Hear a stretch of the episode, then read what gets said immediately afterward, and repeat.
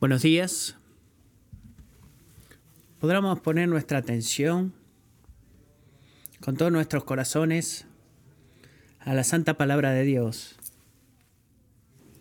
Estamos en Génesis capítulo 2, versículos 18 al 25.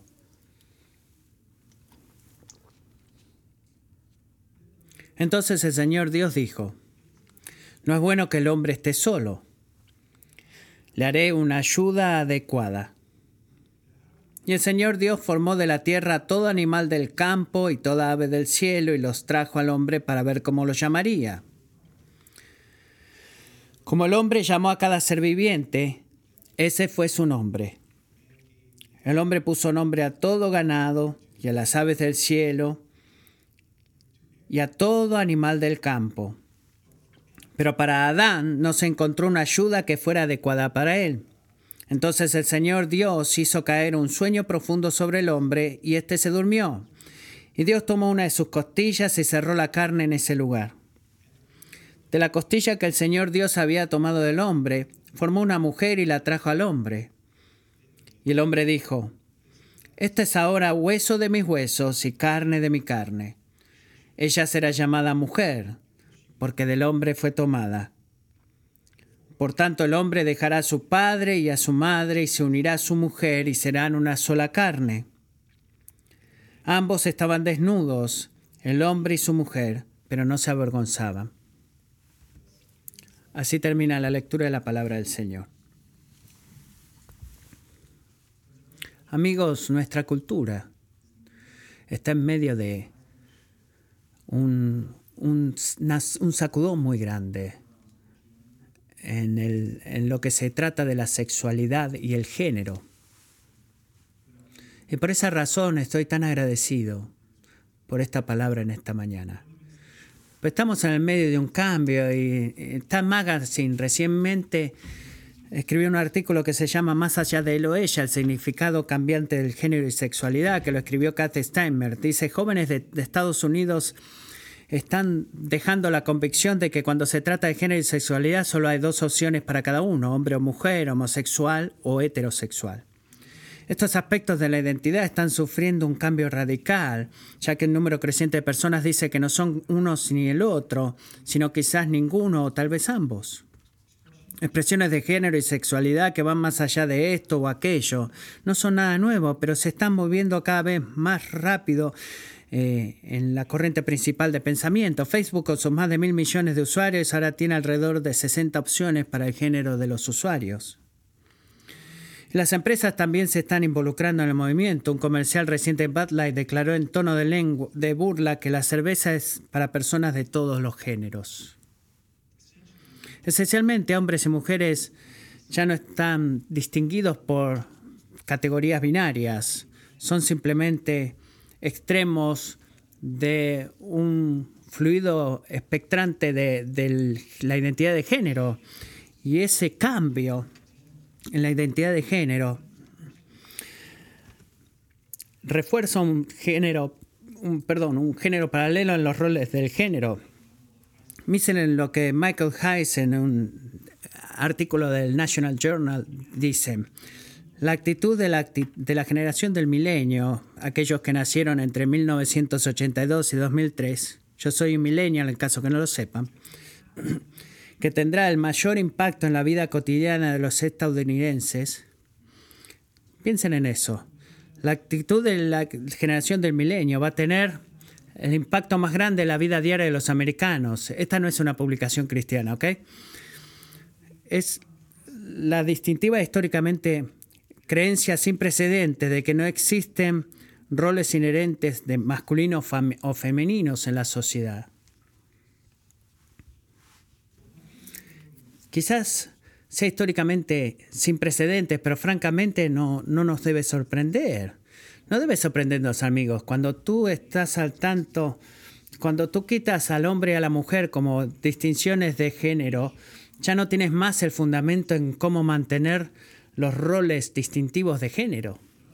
En otras palabras, si no hay tal cosa como alguien que es hombre o, da, o mujer, entonces Tampoco puede existir tal cosa como roles exclusivos de hombres o de mujeres. ¿Tiene sentido? Ese es el mundo en el que estamos viviendo ahora. Y en ambos frentes, el problema de la identidad de género y los, eh, los, géneros y los roles del género, Dios tiene algo para decir, el Dios que nos creó tiene algo para decir. La escritura nos dice que la identidad de género no es, no es un concepto fluido o contracto con infinidad de variedades de categorías, sino que la escritura nos dice que es una construcción binario con dos categorías, hombre o mujer. Génesis 1.27 dice, así que Dios creó al hombre a su propia imagen, a imagen de hombre los creó, varón y mujer los creó.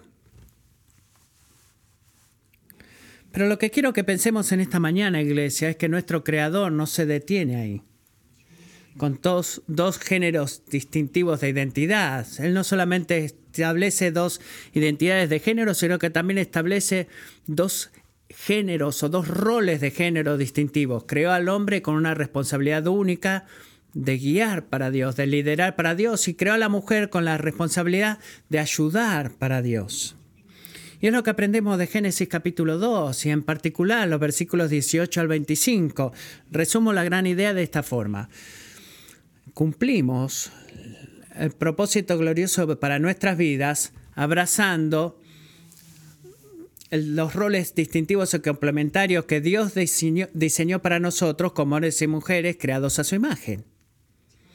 Es como cumplimos su glorioso propósito para nuestras vidas, abrazando los roles distintivos y complementarios que Dios en su sabiduría infinita creó para que nosotros lleváramos como la forma única de reflejar su imagen. En otra palabra, la diferencia de género no son incidentales para nuestra existencia, así que como, criaturas creadas a la imagen de Dios.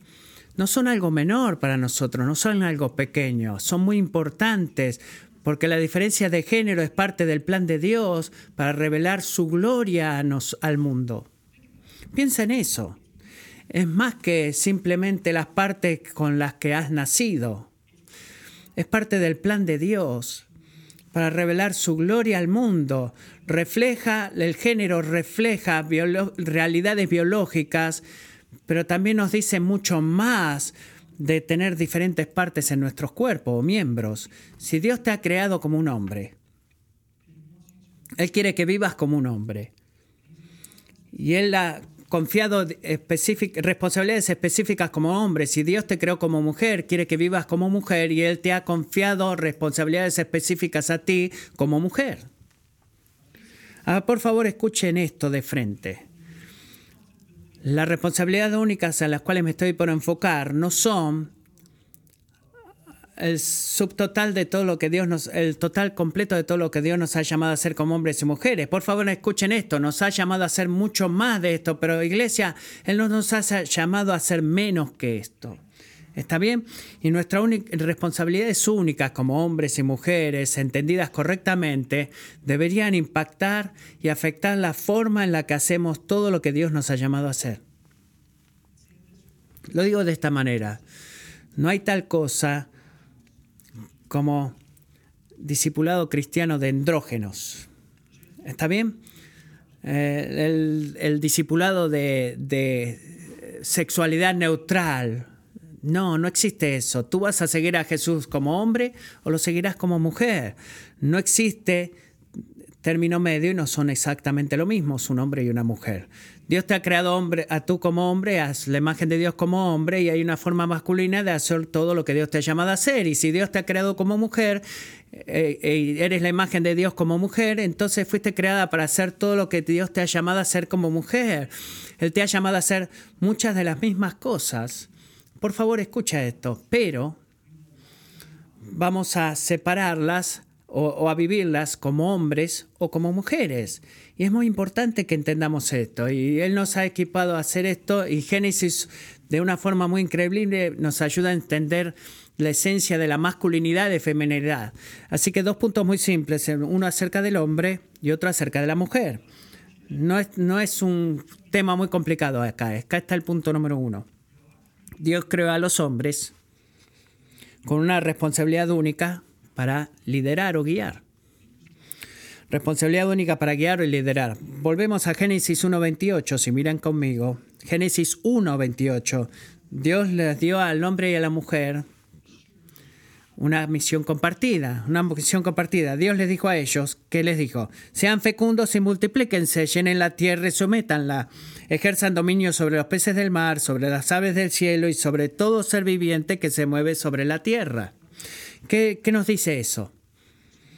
Bueno, algo, algunas cosas muy importantes. Él nos dice que es eh, somos a imagen de Dios iguales y la responsabilidad del hombre y la mujer juntos representan a Dios eh, regiendo al mundo y, liderando al mundo. Es una misión que Dios le nos ha confiado a todos nosotros, hombres y mujeres, ya sea que sea soltero, casado, hombre o mujer, pero no tenemos roles idénticos en la forma en la cual cumplimos esa misión. Y creo que hay por lo menos cinco indicativos en Génesis 2 que Dios le da al hombre una responsabilidad única de liderazgo. Así que déjenme, miremos estos cinco puntos. Primero, primero, Dios creó al hombre antes de haber creado a la mujer. Antes de crear a la mujer, en la cultura hebrea, el primogénito se le daba una gran posición de autoridad y la familia, la familia sobre sus hermanos. Y es por eso que, por ejemplo, hubo tanta tensión entre Jacob y Esaú sobre los derechos de nacimiento de Saúl en Génesis. Así que Dios, sabiendo que los originales oyentes de Génesis tenían tanta importancia en el orden del nacimiento, tuvo cuidado en informarles que Él creó al hombre primero. Ahora, eso no significa que el hombre sea superior en valor a lo que es la mujer. No vayan en esa dirección, muchachos, eso no es verdad. ¿Por qué? porque ambos fueron criados igualmente a la imagen de Dios.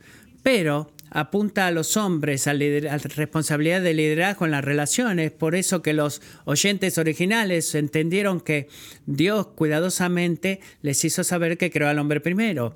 Este es el segundo punto de el hombre tener una única responsabilidad de liderazgo. Miren el versículo 16, capítulo 2, 16, que Dios le da su ley perfecta al hombre antes de que la mujer fuera creada. Y el, Señor Dios ordenó al hombre, de todo árbol del huerto podrás comer, pero el árbol del conocimiento del bien y del mal no comerás, porque el día que de él comas ciertamente morirás.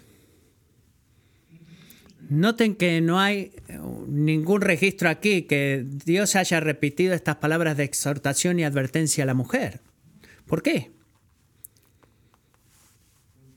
Bueno, claramente lo hace responsable de, la desobediencia en Génesis 3 al hombre. Y eso es, muy obvio, pero la asunción implícita es que el hombre era responsable de compartir la palabra de Dios con la mujer y asegurarse que juntos el hombre y la mujer fueran fieles, eh, fielmente obedientes a Dios. Y es por eso que Dios se la dio al hombre. Tercero, si miramos al versículo 15. Dios le confía al hombre una misión específica de qué? De cultivar y cuidar el jardín del Edén.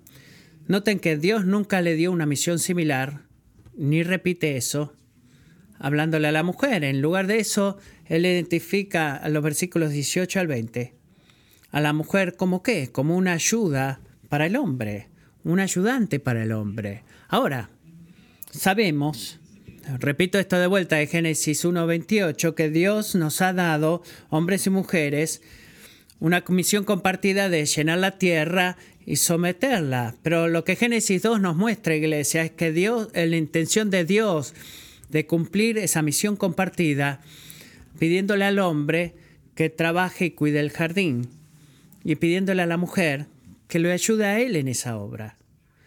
Ese es el modelo.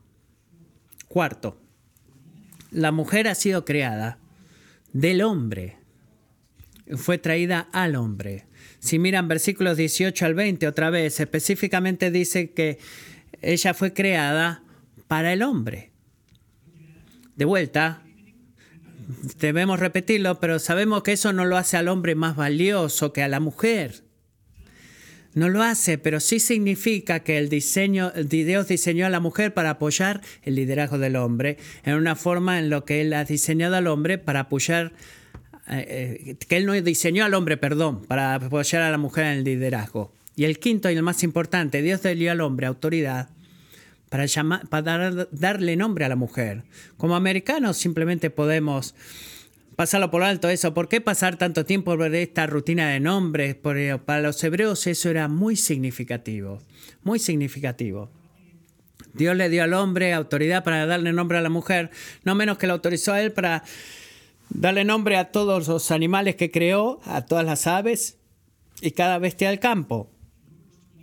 Sabemos, si miramos el versículo 23 de la reacción del hombre, que no debería ser leído en silencio. Eh, este es el hombre. No, esta es ahora hueso de mis huesos. Sabemos que él reconoció a la mujer, que la mujer le, el valor de la mujer y, y, una categoría muy diferente. No era como un rinoceronte, un elefante, o mujer. Ah, no, está bien. no, fue una categoría totalmente diferente. Esta no era solamente otro animal que estaba parado delante de él. Y así todo, él le dio un nombre.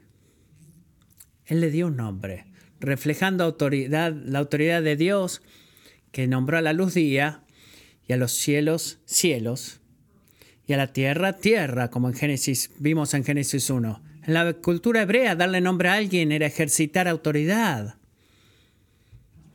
Y es por eso que, por ejemplo, tenemos en Génesis 17, Dios le dio, le dio un nombre a Abraham como Abraham. Y vemos en Daniel capítulo 1 que las babilonias le pusieron de nombre a Daniel Belsázar, ejerciendo autoridad sobre él.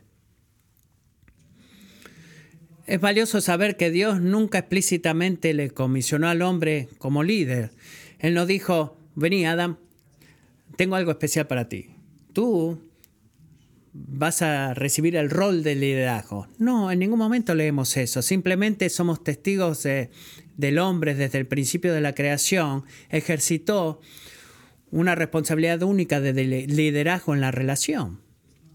Así que no es dramática, no es este, agresiva, es ordenada por Dios. vemos en Génesis 1.31 que Dios dice que es sensitivamente bueno. Me gusta como Ray Orland Jr. Lo, especifica cuando se habla del rol del hombre en servicio del liderazgo sobre la mujer. Dice, en la asociación de dos seres humanos espiritualmente iguales, hombre y mujer, el hombre tiene la responsabilidad principal de dirigir la sociedad en una dirección que glorifique a Dios. Ahora escuchen, esa calificación en la dirección que glorifica a Dios es muy importante. Es muy importante. ¿Por qué? Porque la responsabilidad única del liderazgo del hombre en Génesis 2 no es una licencia para dominar o abusar o, o desmerecer a la mujer. Fue un encargo de Dios de llevar una responsabilidad de asegurarse de que ambos vivan de una forma que sea placentera a Dios. A la mujer nunca se le dijo que se aleje de cualquier cosa que, fuera el liderazgo de su esposa. Tampoco le dijo al hombre que él debe personalmente hacer toda la obra del liderazgo, eh, que todo lo que diga el liderazgo es mía. No, no dice eso. Pero lo que es innegablemente claro en Génesis 2 es la forma de la responsabilidad del liderazgo. Descansa en el hombre. Y si la mujer hace algo mal, adivinen quién se lleva la culpa, quién va a ser responsable. Génesis 3.9 dice que el hombre está en él la responsabilidad. Dios no va a mirar con, con gracia y decir, oh, bueno, tú no fuiste parte de eso. No, es parte del hombre, responsabilidad del hombre. ¿Y cuál está, cómo se ve esta responsabilidad única del hombre? ¿Qué estoy diciendo? ¿Qué es lo que vemos en Génesis 2? Que Dios le dio al hombre una responsabilidad única de liderar. ¿Y cómo se ve eso? Diferentes estilos de vida, por ejemplo, o formas de, ejemplos de la vida. ¿Qué tal un hombre? Significa que en cualquier eh, situación que te encuentres, seas cosado, soltero, Dios te ha llamado para humildemente, con amor, tomar cualquier iniciativa necesaria para asegurarte que la palabra de Dios es honrada y la misión de Dios es cumplida. Él te ha llamado a hacer eso, así que no estoy hablando de volvernos un tipo de personalidad que lidera en todo lugar y todo lo que hago es liderar y guiar. No, no estoy hablando de eso. Estoy diciendo, muchachos, que si ustedes están en un grupo con amigos y tienes algunos hombres y mujeres este, que son amigos, por ejemplo, de la escuela, y alguien dice un, una, un chiste fuera de lugar, es tu responsabilidad, joven, eh, de redirigir esa conversación.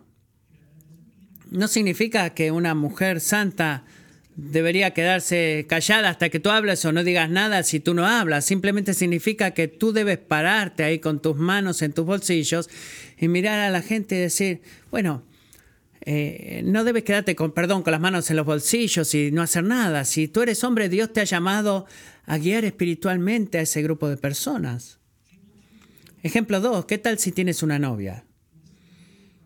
Y esto debe ser muy práctico. ¿Cómo esta única responsabilidad del liderazgo juega un rol en esa, en esa relación? Significa, entre otras cosas, que así como Dios le ha, le ha dado la responsabilidad al hombre de trabajar y cuidar el, el cultivar el jardín, y el cultivar es una función de jardinería que es un trabajo para ti si es una mujer soltera, de proteger a esa mujer de los deseos sexuales morales en tu corazón. Es tu trabajo.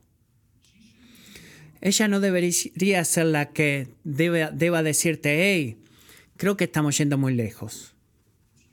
Es tu responsabilidad de iniciar la conversación donde juntos decidan qué tipo de unidad física y emocional les va a permitir a ustedes este, seguir glorificando a Dios. Es tu responsabilidad. ¿Qué tal si tú eres un hombre casado? Bueno, una responsabilidad única de liderar se ve en tu vida de casado. Bueno, significa, directo al punto, que tu relación con tu esposa debe ser marcada por un modelo de iniciativa espiritual. Eso es lo que significa.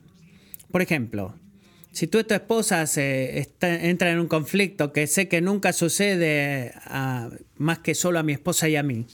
No, lógico que no. Quizás nos ha pasado a la mayoría de nosotros en esta semana. Si ustedes entran en un conflicto o tienen que hablar de una decisión importante, ¿vas a ignorar el problema y siempre dejarlo bueno ahí? Solo que no haya eh, mucho conflicto y mucha pelea y no haya muchas cosas que caigan al piso. O quizás tomes responsabilidad y te hagas responsable de la relación. Te voy a dar una pista, por ejemplo. Un ejemplo de este ejemplo de liderazgo se ve. Confesando tu pecado, por ejemplo. O que ella diga, bueno, creo que necesitamos hablar de lo que hemos hecho en esta semana. Ella no tiene que decir eso cuatro mil veces antes de que tú planees una noche en lo que tú y tu esposa puedan salir y tener una conversación no te está dando una lista de reglas, no te está dando una lista de 10 pasos a seguir, sino que es un principio, el modelo de la iniciativa espiritual, responsabilidad, descansa en ti como hombre delante de Dios. No quiere decir esto que en cada situación social tú, debes llenar todos los, los roles de liderazgo, no, simplemente digo que si tú eres un hombre, Dios te ha confiado con una forma única de responsabilidad de liderar a toda la gente a tu alrededor, hombres y mujeres incluidos, y seguir, en seguir la palabra de Dios y cumplir la misión de Dios. Así que Dios ha creado al hombre, punto número uno, con una responsabilidad única de guiar y cumplir nuestra misión. Es tan simple y tan duro. Punto número dos. Punto número dos. Dios creó a las mujeres con una responsabilidad única de ayudar. Ayudar.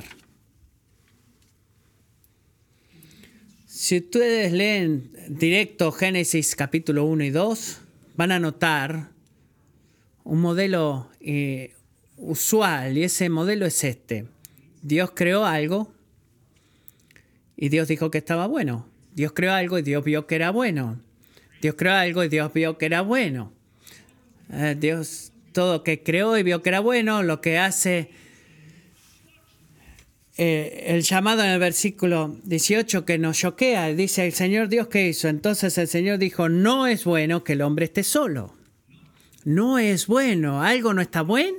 Sí, no, no está bien. El punto acá no es de que cada forma de, soledad sea algo malo. No es el punto. El punto acá es de que eh, un Dios de pactos que nos ha creado a todos nosotros para la comunidad. Ese es el punto. Él es un Dios que existe en sí mismo en una relación de comunidad. Dios el Padre, Dios el Hijo, Dios el Espíritu Santo, perfectamente, una armonía eterna perfecta. Así que no es sorpresa cuando creó criaturas, hombres, mujer, a su propia imagen, que necesariamente existamos y debemos existir en relación también. Así que como un Dios relacional, llevar su imagen significa vivir en relación. No es complicado. Dios nos ha creado para la comunidad, lo que es por eso que el pacto de membresía en la iglesia local es tan importante. Él nos ha creado para la comunidad. Pero no solamente necesitamos la compañía de gente como nosotros. Eso es lo que tendemos a pensar. Eh, francamente, los medios sociales no nos ayudan a eso porque podemos... Eh, hablamos e interactuamos con estas pequeñas palabras que escribimos en Facebook, por ejemplo, o en nuestro teléfono y ahí nos reunimos con gente que es solamente con nosotros, de todas, que son como nosotros. Pero no es la única compañía que necesitamos, necesitamos la compañía de personas que son muy diferentes que a nosotros. Así que noten cuando Dios dice, de vuelta en el versículo 18, que no es bueno que el hombre esté solo. Él no respondió creyendo a, otro hombre, él no respondió creyendo a otro hombre, sino que de vuelta el punto de los pasajes como este se iluminan las cosas que son más obvias. Él no inicialmente creó otro hombre, sino que creó antes a una mujer. Vimos el versículo 18, le haría una ayuda adecuada. Y es una frase excesivamente importante por dos grandes razones. Síganme en esto. Vamos a quedarnos acá un minuto porque debemos entender esto. Primero, no una frase voy a hacer una frase, una ayuda adecuada para él. Cuando le habla al hombre, hombre, esto nos confronta con una humilde realidad de que necesitamos ayuda. ¿Está bien? Y hay más de una mujer leyéndose ahí. Amén a eso. Necesitamos ayuda. Él nos confronta con esa realidad. Piensa en esto. Antes del pecado entrar al mundo, cuando ese hombre tenía una relación inquebrantable con Dios. Él estaba viviendo en el paraíso mismo, sin pecado, de ninguna manera. Él así todo seguía necesitando ayuda. Así que él como creado por Dios en su perfección, no era incompetente o autosuficiente. Él era incapaz tremendamente incapaz de cumplir la misión que Dios le había confiado a él por sus propios medios, increíblemente incompetente. Y el versículo 18 no solamente apunta a nuestra necesidad de una esposa eh, en un sentido en particular, sino que nos apunta en la necesidad de una mujer en forma categórica. No, miren que el Señor nos dice, voy a hacerle a él una esposa. Inicialmente le trajo al hombre a la mujer como su esposa, pero primero dijo, le voy a hacer ayuda, ayuda, incluyendo nuestra necesidad categórica de mujeres como hombres. Una ayuda no es una palabra débil, tendemos a pensar en eso, pero no es una palabra débil, es una palabra fuerte. Ayudar a alguien más es completar lo que está fallando en esa persona no es débil, es, fuerte. Me gusta como Bruce, Walker lo dice. Dice la palabra ayuda usada para Dios 16 de las 19 veces que aparece en el Antiguo perdón, Testamento, significa la contribución esencial de la mujer, no la inoperancia. ¿Qué tendemos a pensar en el mundo occidental? Es así como pensamos. Eh, no es, pensamos que los líderes, líderes, son superiores a los ayudantes. ¿Cuántas veces fuiste a escribir un examen en el college y te dicen, ¿qué quieres ser? Y la gente dice, bueno, solamente quiero ser un ayudante, quiero ser un seguidor. No, ¿qué es lo que dice? Quiero liderar, quiero ser el guía, quiero guiar el mundo y regir el mundo. No quiero seguir a nadie. Pero eso está mal. Fuimos traídos en esta noción de la palabra que liderar tiene mucho más valor que la palabra ayudar. Y es ahí donde vemos que Dios llamó a alguien a hacer ayuda y, y las mujeres eh, tienen lucha con esto y piensan que son inferiores, pero no es la verdad, no es el punto de vista bíblica. Dios no pierde su gloria al ayudarnos a nosotros, ¿está bien? Él revela su gloria cuando nos ayuda. 1 Samuel 7:12 dice, entonces Samuel tomó una piedra y la colocó entre Misma y Zen y la llamó Ebenezer. Y dijo, hasta aquí nos ha ayudado, eh, nos ha guiado. No, no dice. Dice, hasta aquí nos ha ayudado el Señor. Salmo 121, 1 y 2. Levantaré mis ojos a los montes. ¿De dónde vendrá mi ayuda? Mi ayuda viene del Señor, que hizo los cielos y la tierra. Así que el ser una ayuda no es una posición de inferioridad, sino que es una posición de fortaleza. Pero, antes de, predicar de lo opuesto y pensar en una virtud de la analogía de Dios como aquel que nos ayuda, que es superior al aquel que ha sido ayudado, no, no, no se lleven eso. Gordon Wayman nos advierte de que ayudar a alguien no implica que el ayudante sea más fuerte que el ayudado. Simplemente que la fortaleza de este último es inadecuada por sí sola. Y es lo que dice él. ¿Tú crees eso? ¿Tú crees que eh, al final de todo, cuando se habla de cumplir la misión de Dios, de regir la tierra, someter la tierra y representarlo a Él, no podemos cumplir la misión si la única eh, sabiduría, fuerza que Dios únicamente nos ha dado a través de la mujer? Eso es verdad. Hay fortalezas y habilidades hechas por las que nosotros mismos no las tenemos. Y Dios les ha dado a ustedes damas, fortalezas y habilidades simplemente por las virtudes que ustedes tienen y la forma en que las creó. Que si no fueran traídas a la mesa esas virtudes, no habría forma de cumplir la misión que nos ha dado como pueblo. Y debemos ver eso, iglesia, y debemos traer al hombre al punto en donde él entienda su necesidad de ayuda. Eh, bueno, sí, lo entiendo, William. Bueno, pero ¿por qué sigues insistiendo? Bueno, es tan importante para el Señor que él tardó en crear a la mujer hasta que él estaba convencido de que ese hombre verdaderamente reconociera su necesidad de ayuda. ¿Está bien? Alguna vez se preguntaron, volvemos al versículo 19, alguna vez se preguntaron, ¿por qué Dios dice, voy a hacer una ayuda idónea para él? Y lo primero que hace, versículo 19, él trae toda esta variedad de animales y pájaros y aves. Es como decir, bueno, bueno, la última vez que chequeé, un buen editor, creo que no hay este, naranjas en lugar de manzanas, así que hagamos a la mujer y después sí vamos a seguir con la variedad de animales que se crea. Bueno, existe un punto en ese. Hay una razón como Dante Toriani dice, Dios le pidió a Adán que nombrara a todos los animales para que pudiera ver su soledad como soledad. Así que Adán, el primer hombre, ve bestias masculinas y, bestias femeninas, aves masculinas y femeninas, y cuando el file llegó a su fin, comenzó a caer en la cuenta del hombre de que no tengo lo que todas estas criaturas tienen. Miren el versículo 20. El hombre puso nombre a todo ganado, pero para Adán, la segunda mitad, no se encontró una ayuda que fuera adecuada para él. Versículo 22. De la costilla que el Señor Dios había tomado del hombre, formó una mujer y la trajo al hombre. Y el hombre dijo, esta es ahora hueso de mis huesos y carne de mi carne. Ella será llamada mujer porque del hombre fue tomada. ¿Qué le cayó en mente en ese momento a él? ¿Qué le cayó? Él supo que la mujer que Dios había creado fuera era como él y no como él. enteramente reconoció la única combinación. Tú eres como yo, pero no eres como yo. Y eso es lo que te va a permitir a ti a complementarme y ayudarme.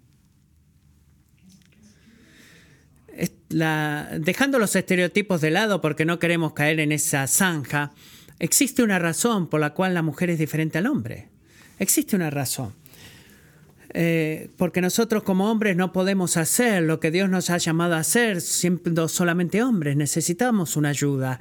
Y lo primero con lo cual el versículo 18 nos confronta es simplemente esto, hombres, necesitamos ayuda. Es la única cosa que nos confronta. Hubo dos cosas y esta es la segunda. Versículo 18 nos invita y desafía a las mujeres, eh, y voy a hablarle directamente a ustedes, damas, en este punto, para abrazar su rol único dado por Dios como ayudantes.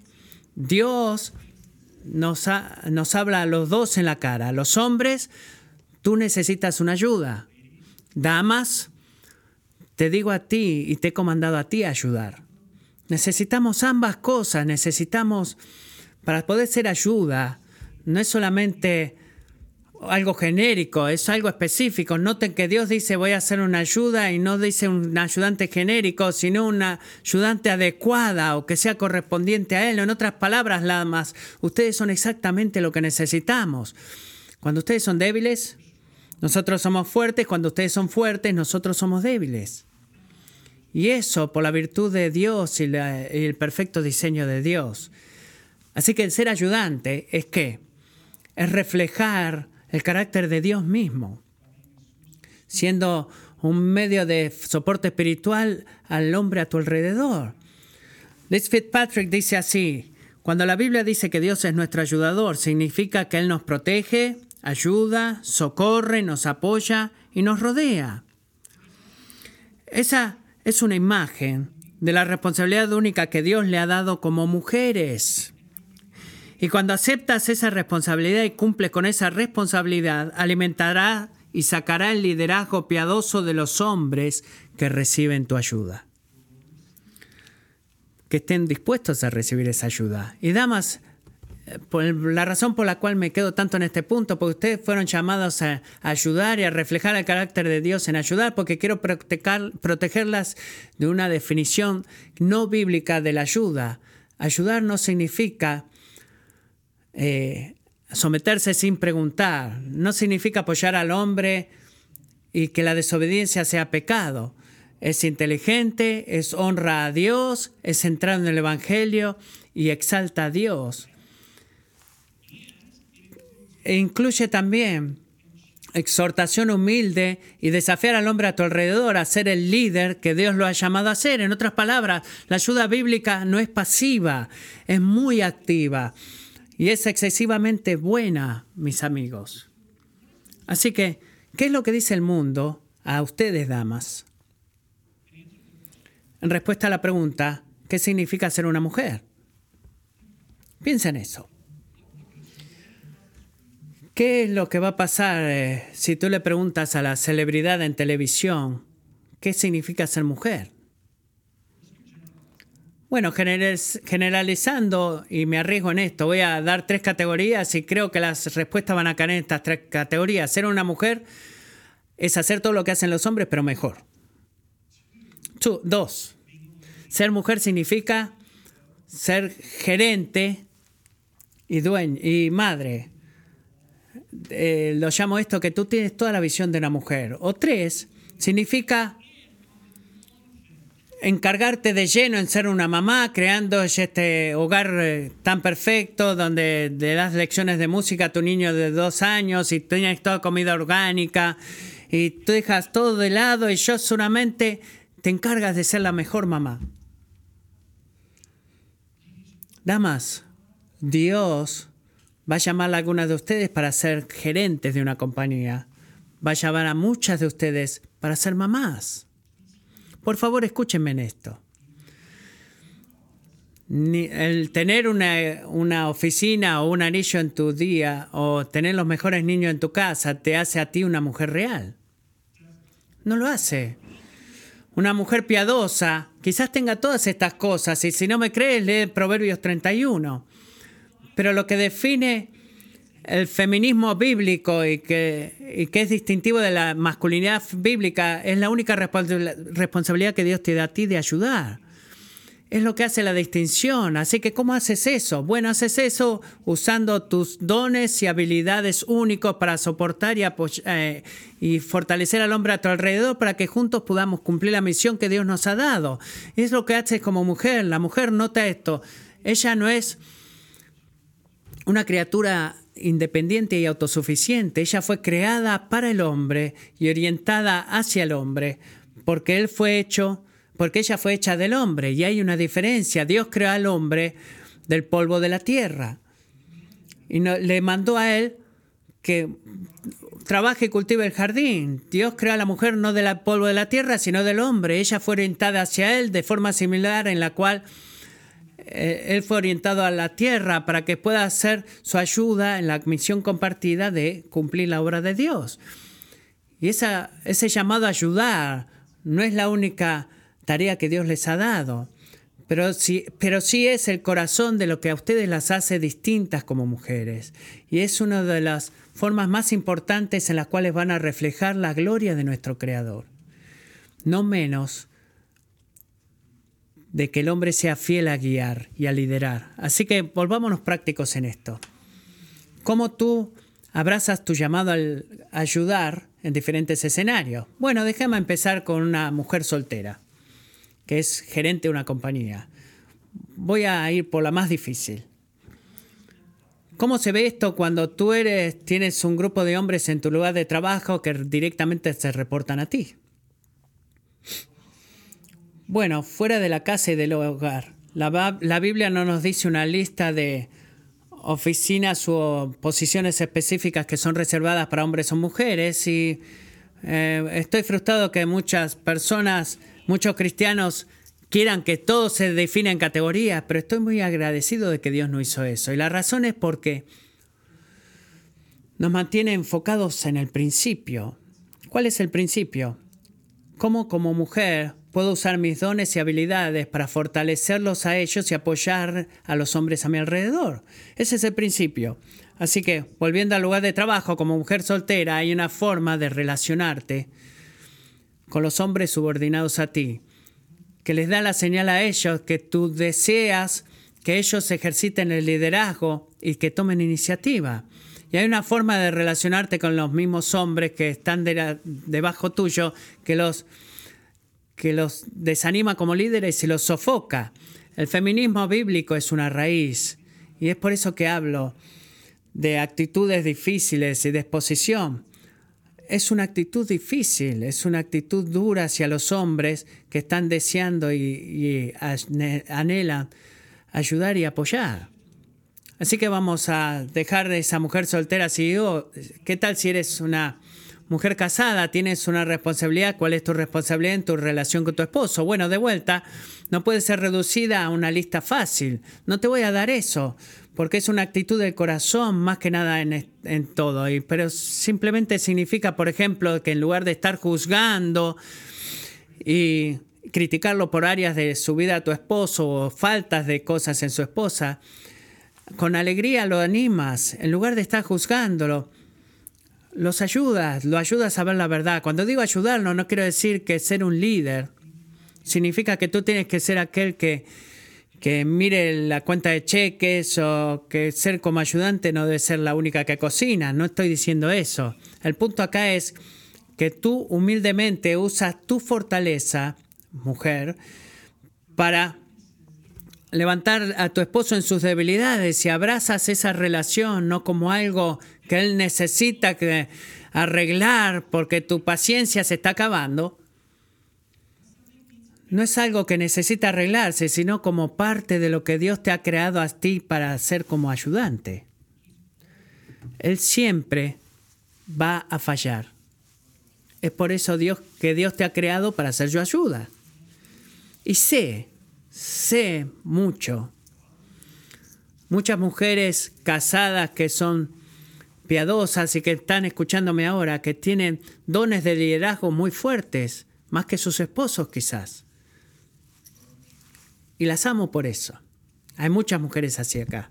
Pero es por eso que las amo a ustedes. Ustedes trabajan duro, muy duro, para dejar sus dones de liderazgo y usar sus dones de liderazgo en las cuales lleve a sus esposos y, fortalezca las responsabilidades de liderazgo de sus esposos. Se lo hacen también y no hacen eso porque tratan de hacer a sus esposas a su imagen, sino porque están convencidas que Dios en su infinita sabiduría los ha llamado a sus esposos para ser los líderes. Así que no están fallando en liderar de ninguna forma, sino que la forma en que ejercitan sus dones de liderazgo, incluso aunque sean muy superiores a sus esposos, lo hacen de tal forma que ayuda y fortalece y saca a la luz el liderazgo de sus esposos. Otra vez, no es una lista de reglas, sino que es una actitud de corazón. Y en lugar de decir que él está fallando en su crecimiento en liderazgo y que es bueno, es tiempo que empiece a hacerlo, tú dices, bueno, ¿sabes qué? Verdaderamente aprecio cuando tratas de hacerlo y cómo puedo seguir ayudándote. Dios le ha dado a las mujeres responsabilidades únicas de ayudar. Amigos, para concluir, para concluir, cumplimos el propósito glorioso de Dios para nuestras vidas, abrazando los roles complementarios distintivos que Dios ha diseñado como para nosotros como hombres y mujeres creados a su imagen, y a los hombres les ha dado la responsabilidad única de liderar y a las mujeres la responsabilidad única de ayudar. Y cuando el hombre es fiel, para liderar y la mujer fiel para ayudar, juntos y solamente juntos, pueden cumplir la misión dada por Dios. Esa es la, lección de Génesis 2. Así mira el versículo 24 25 donde termina este pasaje y así vamos a terminar hoy. Van a ver que el hombre fue llamado a liderar y la mujer llamada a ayudar. Eh, en el combinado en el pacto de matrimonio. Noten aquí que el matrimonio no es una institución humana. No lo es, sino que es una institución divina. ¿Qué es el matrimonio? Bíblicamente definido. Es una, un pacto de toda la vida de una carne entre un hombre y una mujer. Y ese es el matrimonio.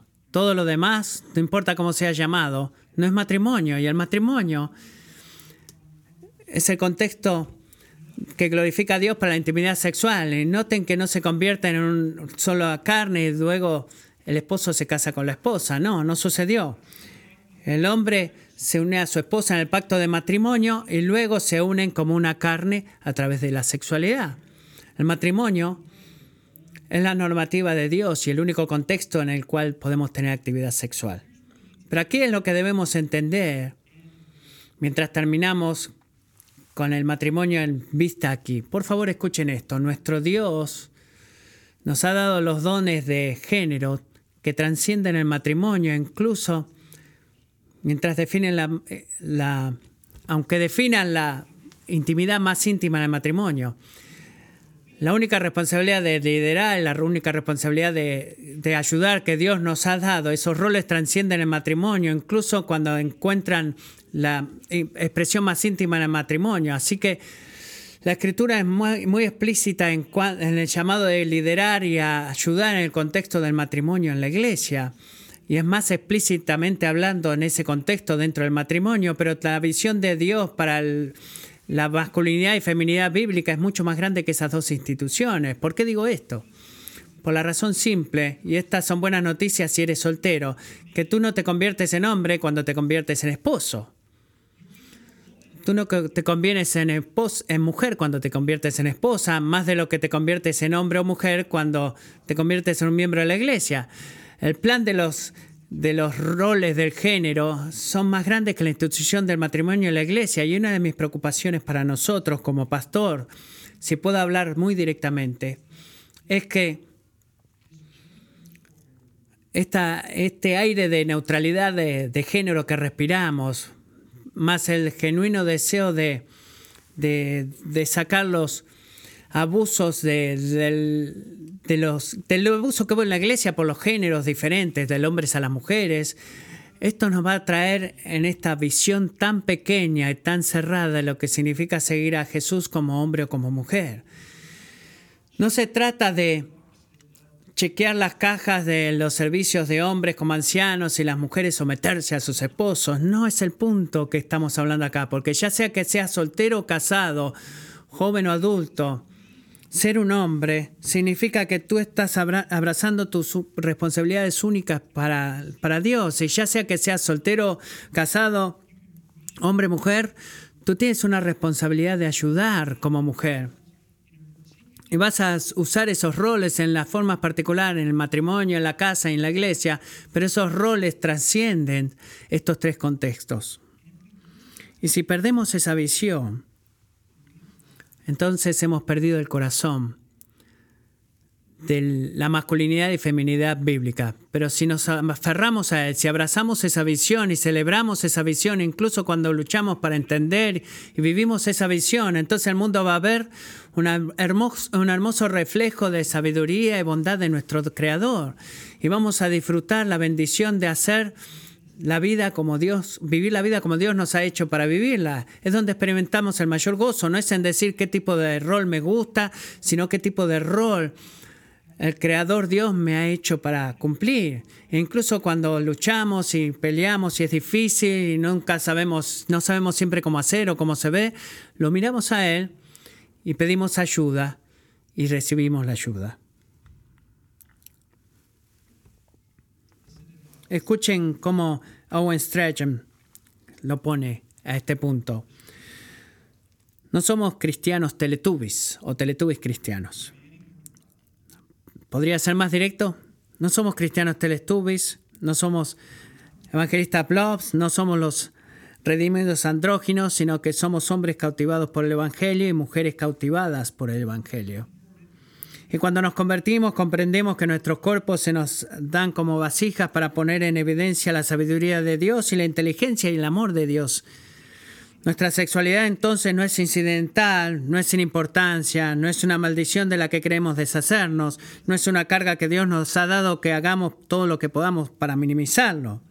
Nuestra masculinidad y feminidad es un camino diseñado por Dios para deleitarnos. Cuando se camina con humildad, y con gracia, con nuestros ojos puestos en Jesús. Amigos, quiero desafiarlos en un mundo y en una cultura que se está saliendo de carriles cuando se trata de la identidad de género y la identidad y los géneros de los roles de los géneros. Que como iglesia no, no nos dejemos engañar y no nos dejemos llevar por esa, esa cultura de decir, bueno, verdaderamente no sé, estoy aprendiendo. Bueno, siempre vamos a estar aprendiendo. Bueno, acá hay una guía clara en Génesis 2 de que Dios tiene una respuesta a la pregunta, ¿qué significa ser hombre y qué significa ser mujer? No estamos luchando con un gigante sin tener un contrincante. Es una vida difícil, el diablo sabe los detalles, pero tenemos a un Dios que está con nosotros. Y en ese, en que nosotros vivamos la vida como Dios nos creó hacerlo, vamos a ver y a mostrarle al mundo que Dios es un Dios sabio y un creador sabio, porque Él es bueno. Oremos.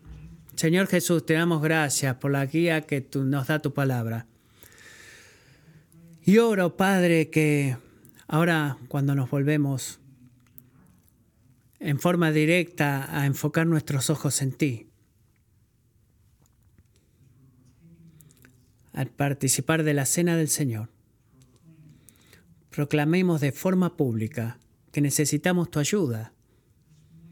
Esta mañana, Señor, ese acto sea una expresión directa de confianza y fe que tú eres aquel que sabiamente nos has dado los roles de género y que también nos has dado y nos hace el poder para cumplir con esos roles. Padre, oro que nunca tengamos nuestros ojos fijos en lo que puedo hacer y lo que no puedo hacer y que reduzca tu gloriosa visión con estas reglas, oficinas. Oro, Padre, que nuestros ojos puestos en ti, Jesús, y con tu poder, podamos correr tras tu visión, lo que significa ser hombre, lo que significa ser mujer, que seamos apologéticos en eso y que caminemos humilde y fielmente para tu gloria. En el nombre de Jesús. Amén.